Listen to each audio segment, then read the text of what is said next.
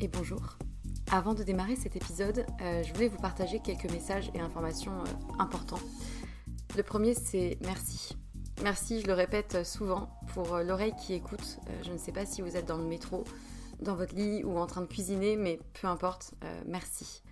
La seconde chose que je voulais dire, c'est que si vous me suivez sur Instagram ou que vous avez écouté certains épisodes précédents, vous savez que j'ai quitté mon emploi pour me lancer à mon compte. Euh, non pas par opposition au monde salarié, hein, mais euh, plutôt par besoin viscéral d'oser réaliser ce qui était devenu euh, une évidence, et plus précisément deux activités, avec pour fil rouge les mots. les mots qui racontent des histoires et qui sèment des idées et impacteront au moins une personne, j'espère. D'une part en tant que consultante en communication et stratégie de contenu et rédactrice SEO, du coup, mention spéciale pour les sujets autour de la santé, de la psychologie, de la nutrition et de la sexualité. Euh, et ensuite les mots pour aider d'autres personnes à rayonner euh, par des suivis personnalisés réunissant mes connaissances en psychologie et en trauma, le tout infusé par une approche globale mêlant énergétique, tantra, polarité féminine et masculine, blocage émotionnel et outils somatiques sur lesquels je me forme depuis quelques temps. Et en vue de cette activité-là, j'ai créé un compte Instagram dédié et un nouveau podcast, Les mots c'est bien beau, aux côtés de Pierre Kessial. Et je serai infiniment reconnaissante si vous prenez deux minutes de votre temps pour répondre à un court sondage euh, qui m'aidera justement à m'aligner aux besoins et challenges d'un maximum de personnes et qui vous concerne peut-être dans votre vie personnelle pour proposer justement euh, des accompagnements réellement efficaces. Donc euh, vous avez les liens de l'autre compte Instagram et du sondage dans la description de l'émission. Donc merci infiniment si vous prenez ces deux petites minutes pour, pour y répondre. Et pour terminer ce message, j'aimerais juste euh, vous dire une phrase qui, euh, qui réunit un peu tout, toute l'idée et tout ce qui m'anime. Euh, raconter une histoire, c'est surtout raconter celle de quelqu'un qui a besoin de l'entendre et qui sera galvanisé par l'énergie perçue à travers ces mots-là. Voilà, je crois que c'est un, bon résumé du fil rouge de ce vers quoi je vais et ce qui m'anime. C'est tout pour moi et du coup, bonne écoute.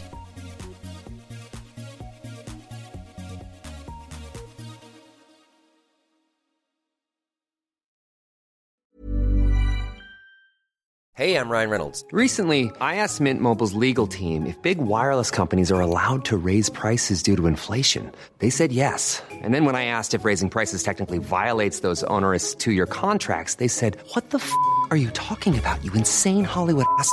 So to recap, we're cutting the price of Mint Unlimited from $30 a month to just $15 a month. Give it a try at mintmobile.com slash switch. $45 up front for three months plus taxes and fees. Promoting for new customers for limited time. Unlimited more than 40 gigabytes per month. Slows. Full terms at mintmobile.com.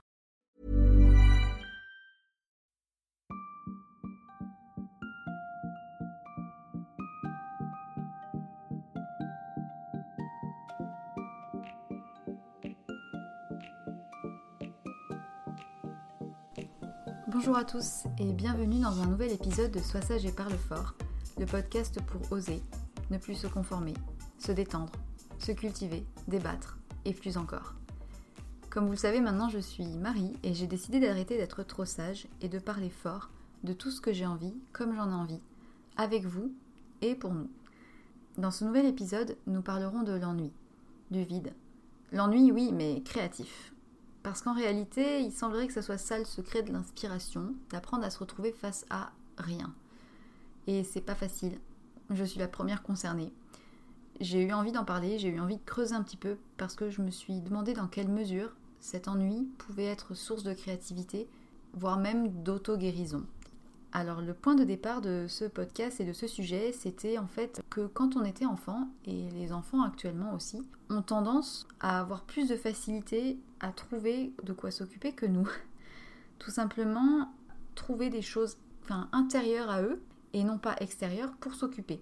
Quand j'étais petite, je me rappelle que je m'ennuyais souvent. J'étais encore euh, sans petit frère et que j'étais face à rien. Je trouvais toujours un moyen de m'occuper. J'avais pas de tablette ou de trucs technologiques pour m'occuper. Mes parents n'étaient pas forcément dans l'idée de remplir le vide en permanence parce que je trouvais de quoi m'occuper toute seule. Donc je dessinais, je racontais des histoires à mes peluches. Enfin Et ça, c'est un petit peu dissipé avec le temps, on va dire, et avec la société actuelle qui nous pousse à toujours faire, faire, faire, penser, penser, penser, remplir, remplir, remplir, checker les mails, etc.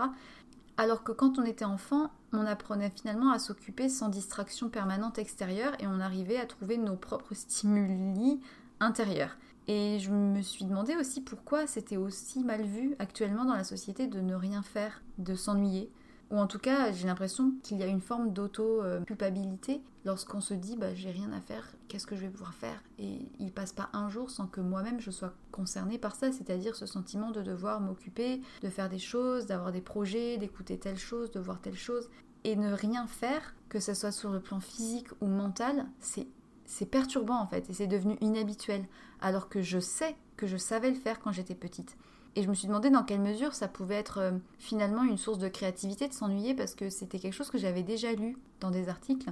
Et j'ai voulu me poser la question et en parler avec vous et partager euh, ce que je lirais avec vous parce que je pense que je ne suis pas la seule concernée par ça ou en tout cas moi j'ai envie de changer et j'ai envie de ne pas me sentir enfermée et emprisonnée par ce nouveau système de, de penser tout le temps et de tout le temps remplir le vide et peut-être que ça peut en intéresser d'autres d'apprendre à déconnecter.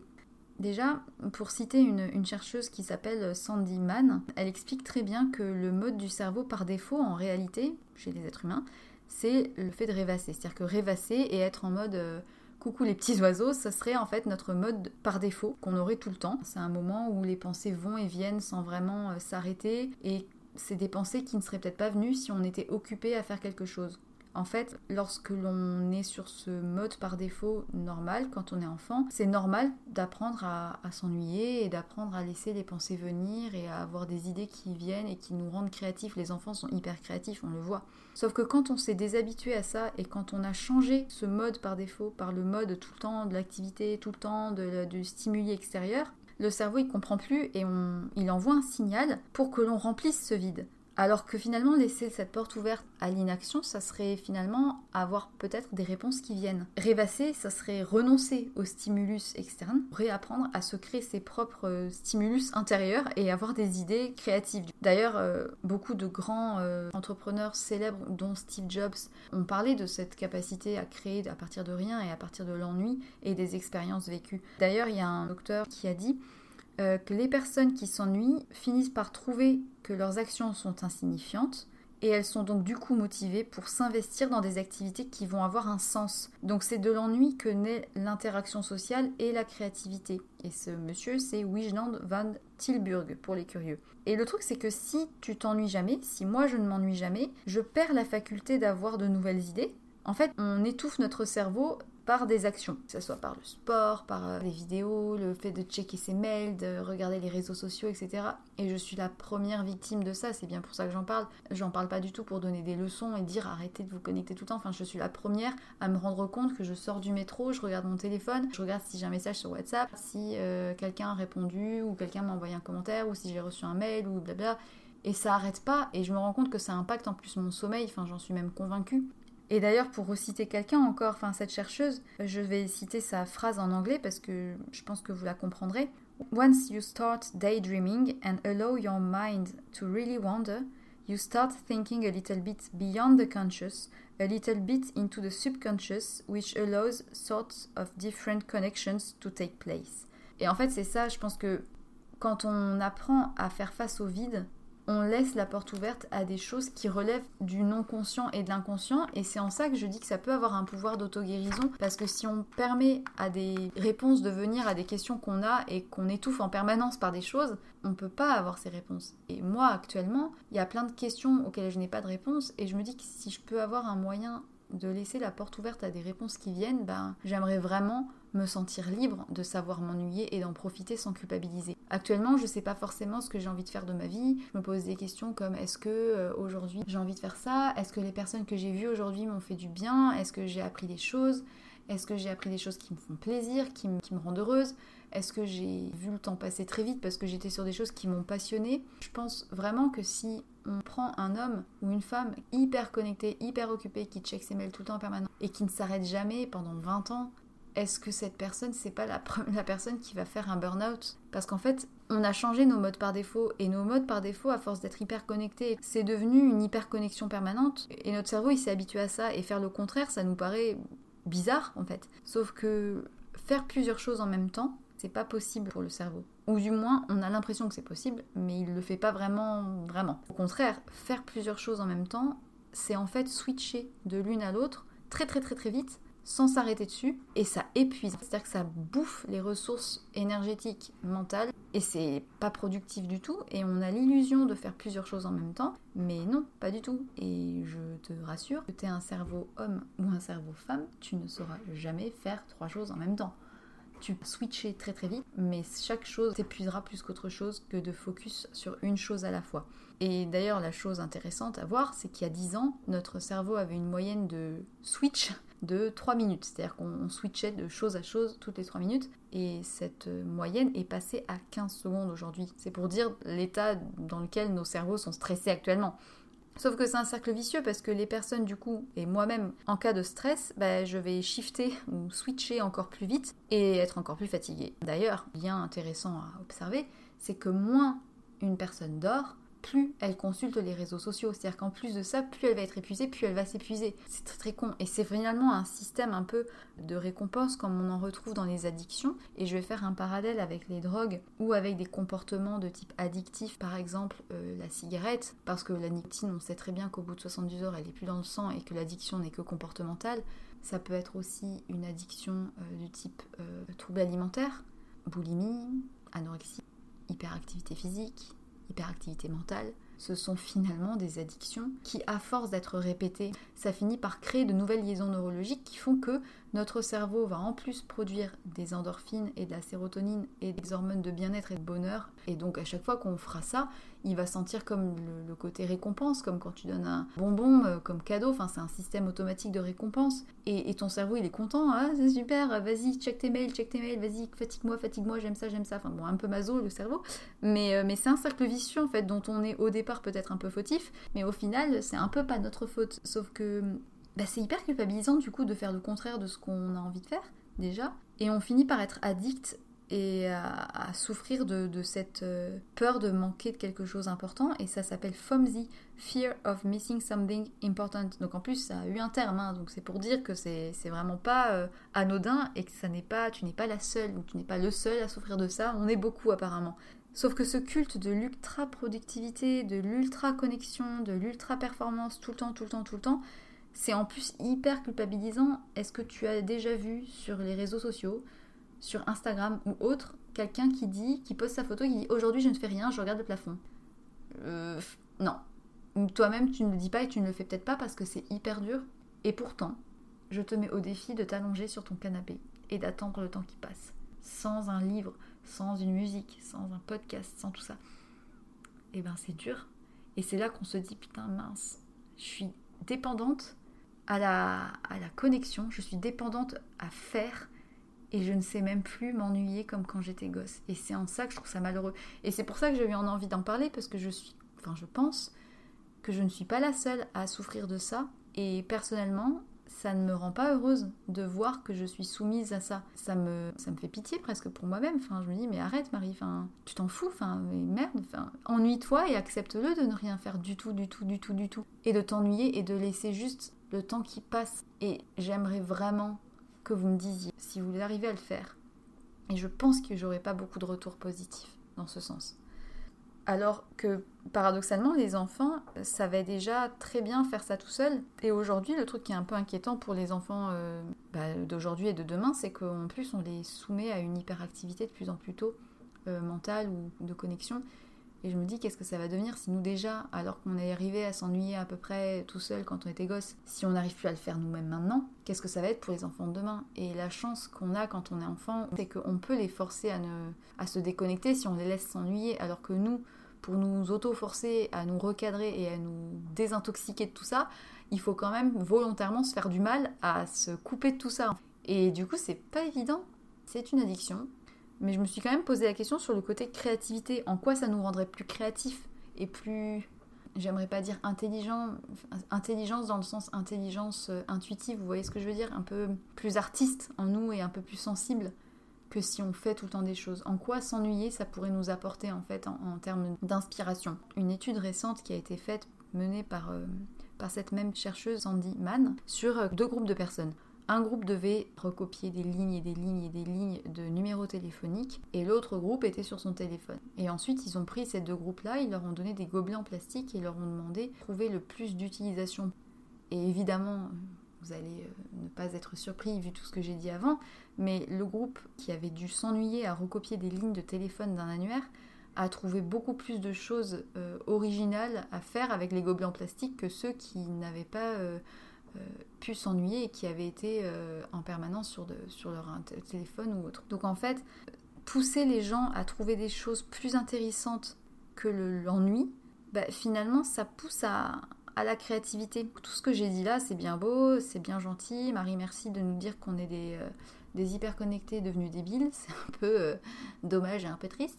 Mais qu'est-ce qu'on fait du coup? Est-ce qu'on a envie de changer ou est-ce qu'on se satisfait de cette course à la connexion et cette course à l'activité cérébrale permanente, ben je vais quand même vous donner des pistes de solutions parce que moi ça m'intéresse aussi. Personnellement, j'ai pas envie de me retrouver un jour euh, contrainte par la vie ou par autre chose qui fasse me rendre compte que je ne suis pas capable de penser par moi-même de manière intérieure, vous voyez ce que je veux dire, et de m'ouvrir à mon monde intérieur. Ça fait très euh, psychologie de comptoir, mais je pense vraiment que c'est la seule manière d'avoir des réponses à des questions que je me pose. Bah malheureusement, Je vais euh, en décevoir plus d'un, euh, peut-être, mais comme n'importe quelle addiction, il n'y a pas d'autre manière que la manière forte, entre guillemets, à savoir de sortir de sa zone de confort et d'aller justement dans l'inconfort, dans une situation inconfortable, pour que du coup on revienne à un mode normal pour sa santé mentale. Et du coup, euh, au départ, c'est pas agréable du tout. Donc il faut clairement se faire violence et faire ce qu'on n'aime pas. Donc ne rien faire, s'ennuyer couper le téléphone plusieurs jours d'affilée s'il le faut, couper Internet, supprimer des applications, ne pas regarder ses mails, tout ce qui peut être propice à la connexion en fait. Là, je parle de l'exemple de la connexion technologique, mais ça pourrait être très bien, si t'arrives pas à rester posé chez toi euh, et ne voir personne, eh ben si, fais-le, force-toi, jusqu'à ce que ça devienne facile.